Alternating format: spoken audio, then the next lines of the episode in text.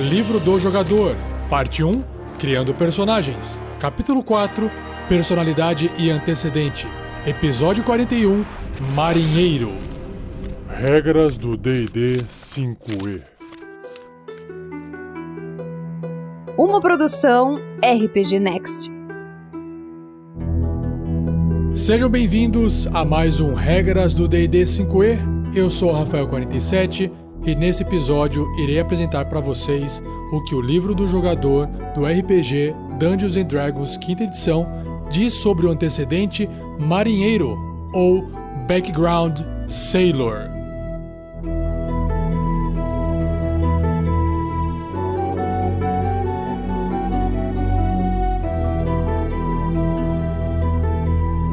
Seja você também um guerreiro ou uma guerreira do bem. Para saber mais, conheça nossas metas e recompensas na campanha do Padrim em www.padrim.com.br/rpgnext.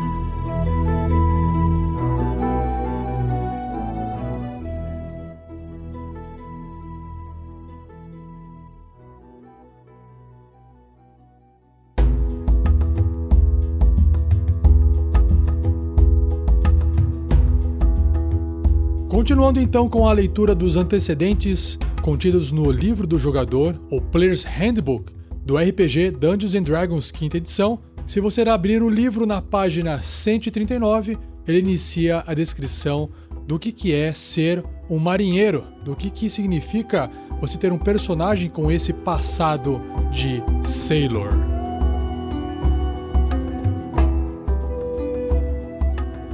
Ser um marinheiro significa que o seu personagem navegou em um navio pelo mar por anos. Nesse período, ele enfrentou poderosas tormentas, monstros das profundezas e aqueles que queriam afundar o seu ganha-pão para as profundezas insondáveis. O primeiro amor do seu personagem, provavelmente, é a distante linha do horizonte, mas chegou a hora dele colocar as mãos em algo novo. O livro então agora apresenta uma série de questionamentos, perguntas para que você, jogador, possa se fazer e também conversar com o mestre de jogo para vocês entrarem num acordo para poder direcionar esse personagem para a aventura que vocês vão jogar. Então o livro diz o seguinte: converse sobre a natureza do navio que o seu personagem navegou anteriormente com o mestre. Era um navio mercante, uma embarcação naval, um navio de exploração ou um navio pirata? O quão famoso ou infame era esse navio, ou ele é, se ainda existir.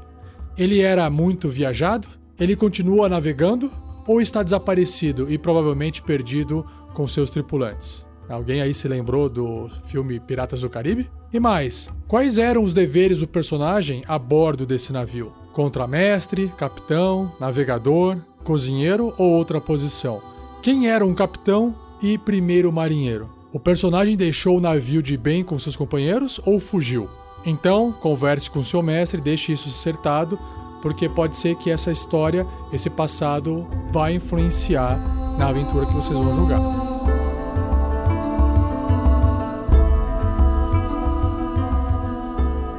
Agora, entrando na parte mais sistêmica do livro, o seu personagem terá proficiência em duas perícias ou habilidades: atletismo e percepção. Claro, né? O cara vive ali em alto mar, atletismo tem que subir e descer o navio constantemente para poder fazer as velas funcionarem, então faz todo sentido ter atletismo. E percepção também, porque está sempre observando, olhando para o horizonte, em busca de terra, ou em busca de outros navios, ou até em busca de perigos para poder evitar. Em proficiências de ferramentas, são ferramentas de navegador, claro, e ele sabe também ele é proficiente no manuseio de um veículo aquático. Então pode ser o próprio navio, pode ser uma balsa, uma coisa menor, e aí também pode combinar com o mestre se for o caso. Em equipamentos, aqui está descrito que o seu personagem ele sabe usar um belaying pin. Ah, é uma espécie de uma clava, é um parece um cacetete, um pedaço de pau que o marinheiro ele coloca assim numas estacas de madeira, nos umas tábuas grossas, enfim, onde você passa a corda para poder prender ou hastear a vela de um navio. E aquilo talvez né, possa ser usado como uma arma. Então seu personagem ele trouxe consigo essa essa arma, né, essa clava, esse cacetete que é um bilhém pin do navio. 15 metros de corda de seda, um amuleto da sorte, como um pé de coelho ou uma pequena pedra com um furo no centro, ou você pode rolar uma bugiganga, que é um trinket, na tabela de bugigangas no capítulo 5 que eu vou apresentar em episódios futuros. Um conjunto de trajes comuns e uma algibeira, um cinto contendo umas bolsinhas, com 10 moedas de ouro. O próximo tópico é sobre uma característica de todo marinheiro, que é o Ship's Passage, ou passagem de navio. Quando o seu personagem precisar, ele pode conseguir passagem de graça em um navio para ele e para os seus companheiros de aventura. Ele precisa viajar no navio em que ele trabalhou ou em outro navio o qual ele teve boas relações. Talvez um comandado por um ex-companheiro de tripulação, por exemplo.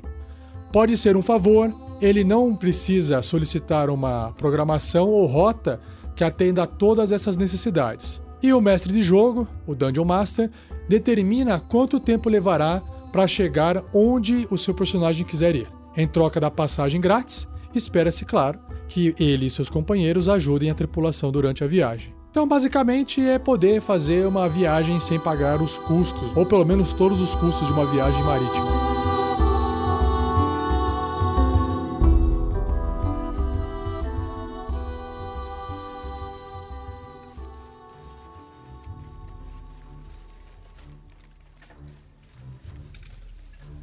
Agora, entrando nas características sugeridas, onde eu apresento os oito traços de personalidade, os seis ideais, os seis vínculos e as seis falhas, que você vai poder escolher é, dois, um, um e um para o seu personagem. O livro diz que marinheiros podem ser muito rudes, mas as responsabilidades da vida em um navio tendem a torná-los confiáveis também. A vida a bordo de um navio molda a visão dele e forma suas mais importantes amizades. Então é com base nesse parágrafo que ele vai sugerir os outros traços de características sugeridas. Então, começando com os traços de personalidade, nós temos oito. Você vai escolher dois para o seu personagem. Número 1. Um, meus amigos sabem que podem contar comigo para o que der e vier. Ah, legal, isso aqui encaixa muito bem em um personagem para uma aventura de RPG de DD. Número 2. Eu trabalho duro para que possa me divertir muito quando o trabalho estiver pronto. É legal isso aqui também, né? É aquele que fala assim: meu, vamos se matar agora porque depois a gente vai aproveitar os frutos que a gente colher dessa aventura, por exemplo. Número 3. Eu gosto de navegar para novos portos e fazer novas amizades acompanhado de uma jarra de cerveja. tá aqui a pessoa mais hedônia, né? Gosta demais aproveitar o dia. Número 4, eu modifico alguns fatos para o bem de uma boa história. Ah, interessante. Aquele clássico história de pescador, né? o cara muda alguns fatos para poder ficar mais interessante a história. Aumenta um pouquinho aqui, coloca uma informação ali. Número 5, para mim, uma briga de taverna é uma ótima forma de conhecer uma nova cidade. Esse aqui é para quem é mais encrenqueira, ou aquele que é mais anti-herói. Número 6. Eu nunca deixo passar uma aposta amigável. Número 7. Meu vocabulário é tão sujo quanto o covil de um. Otilth. Eu não sei falar o nome desse monstro aqui, mas é uma criatura cheia de tentáculos, com uma boca gigante, cheia de dente. Então imagino que ele deva falar bastante palavrão, palavras de baixo calão. E aí tem que ver se essa personalidade do seu personagem não vai também incomodar as outras pessoas na mesa de jogo. Converse com o mestre antes, beleza? E número 8, eu gosto de trabalhos bem feitos, especialmente se eu puder convencer alguém de fazê-los. Olha, eu gosto de fazer bem feito, mas ó, faz aí pra mim. legal, legal. Já dá pra dar risada só de imaginar, né? Agora sobre a tabela de ideais, nós temos seis ideais e um deles vai representar o seu personagem. Começando então com o primeiro, que é o respeito. A coisa que mantém um navio unido é o respeito mútuo entre o capitão e a tripulação. Ou seja, aquele marinheiro que gostou de manter o respeito entre todos dentro do navio. É para quem tem um alinhamento bom, uma tendência boa. Número 2, justiça. Todos nós fazemos o trabalho, portanto, todos partilhamos os espólios. Então é para quem é leal. Pô, todo mundo tá trabalhando igual, então vamos dividir em partes iguais. Isso para quem gosta desse senso de justiça. Então, alinhamentos tendências leais. Número 3, liberdade. O mar é liberdade. A liberdade de ir onde eu quiser. Esse é para quem é caótico. Claro, né? Faz todo sentido. Essa questão de liberdade, eu vou, ninguém me controla, eu vou para lá, vou para cá. Caótico. Lembra quem? Lembra do Jack Sparrow? Exatamente. Um personagem completamente caótico. Número 4, domínio. Eu sou um predador e os outros navios no mar são minhas presas. Esse é para quem tem um alinhamento mal, uma tendência maligna. Provavelmente ele é um pirata, né? Essa ideia do pirata saquear outros navios. Número 5, povo. Eu sou apegado aos meus companheiros de tripulação, não a ideais. Então é aquele personagem neutro, né? Ele se preocupa com o pessoal que convive com ele, mas o que está acontecendo para fora ele não se preocupa tanto. Por isso que é o neutro, né? Ele acaba tendo uma tendência que convém para o personagem. Então ele vai fazer o bem, entre aspas, quando for conveniente, e se precisar fazer o mal para que ele e seus companheiros uh, se saiam bem, ele provavelmente vai fazer também. E número 6, aspiração. Algum dia eu serei dono do meu próprio navio e traçarei meu próprio destino. Esse é para qualquer tendência, qualquer alinhamento, porque você pode ser leal fazendo isso, você pode ser mal, você pode ser bom, então não está vinculado a um tipo de alinhamento ou tendência. Agora, os seis vínculos. Você também vai escolher um vínculo, ou seja, algo que prende o seu personagem a alguém, alguma coisa ou algum local. Número 1. Um, eu sou leal ao meu capitão, então uma pessoa. Primeiramente, e o resto vem em segundo lugar. Então, seu personagem é muito apegado ao capitão por algum motivo. Será que o capitão salvou a vida dele? Será que ele respeita o capitão porque é um cara que toma decisões difíceis, quando todo mundo não conseguiria tomar essa atitude?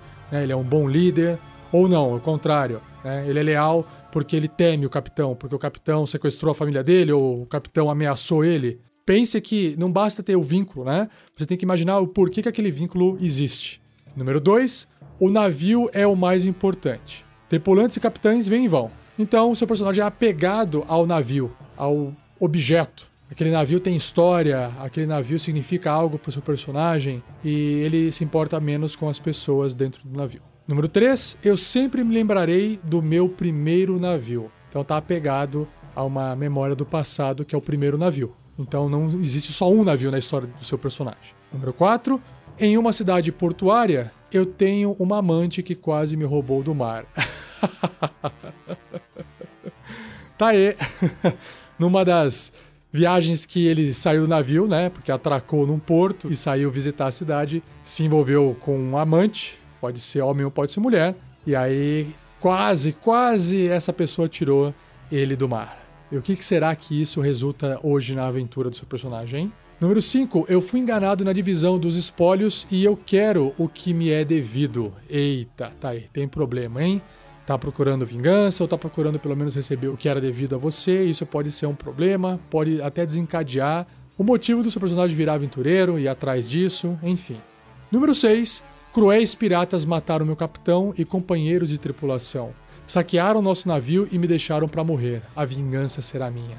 É legal também um sobrevivente. E aí agora ele quer ir atrás das pessoas que fizeram todo esse mal para ele e para os seus amigos já mortos. Ou não, né? Porque na fantasia medieval a morte nem sempre é permanente. Tabela de defeitos agora. Nós temos seis e você vai escolher um para o seu personagem. Primeiro defeito é: eu sigo ordens, mesmo que eu ache que estão erradas. Caraca, ele sabe que está errado e mesmo assim ele está seguindo ordem. Esse é um grande defeito. Agora, tem que também justificar o porquê que seu personagem faz isso. Né? Ele tem medo, ele fez uma promessa, ou ele está sendo chantageado, por exemplo. Número 2. Eu direi qualquer coisa para evitar trabalho extra. Ah! tá aí um preguiçoso, né? Para evitar a fadiga. Número 3. Certa vez, alguém duvidou da minha coragem. Eu nunca recuo, não importa o quão perigosa seja a situação. Porra, legal, hein? Legal, mas também vai gerar um problemão isso, hein? A hora que tiver uma estratégia num combate e quando alguém perceber que a melhor atitude é recuar, esse personagem pode ser um problema. Número 4. Quando começo a beber, é difícil para mim parar. Eita, puxa vida. Tá aí uma pessoa com problemas de bebida, mas o que também pode trazer uma interpretação interessante na mesa de jogo, né? Número 5.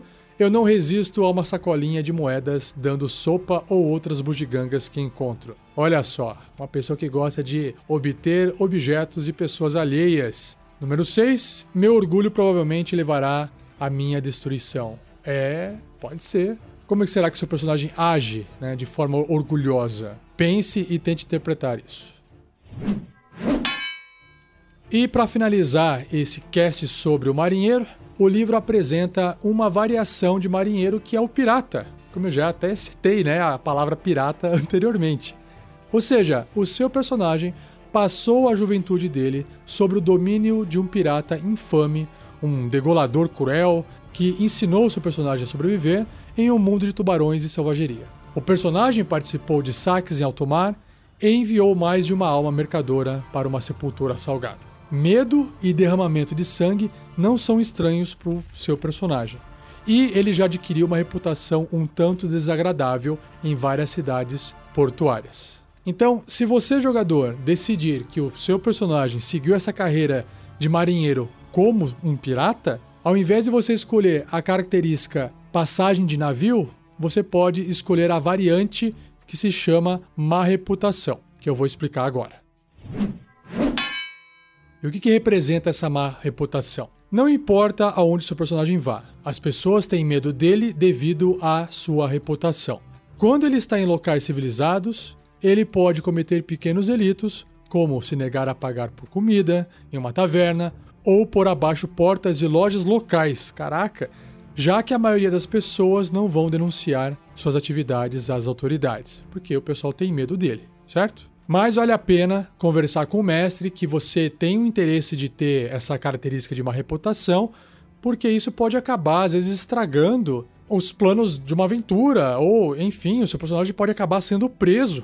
Por mais que as pessoas tenham medo dele, as autoridades talvez tomem uma atitude. Então tem que tomar cuidado com esse tipo de comportamento. Bom, e com isso a gente finaliza esse cast sobre o marinheiro. Espero que você tenha gostado.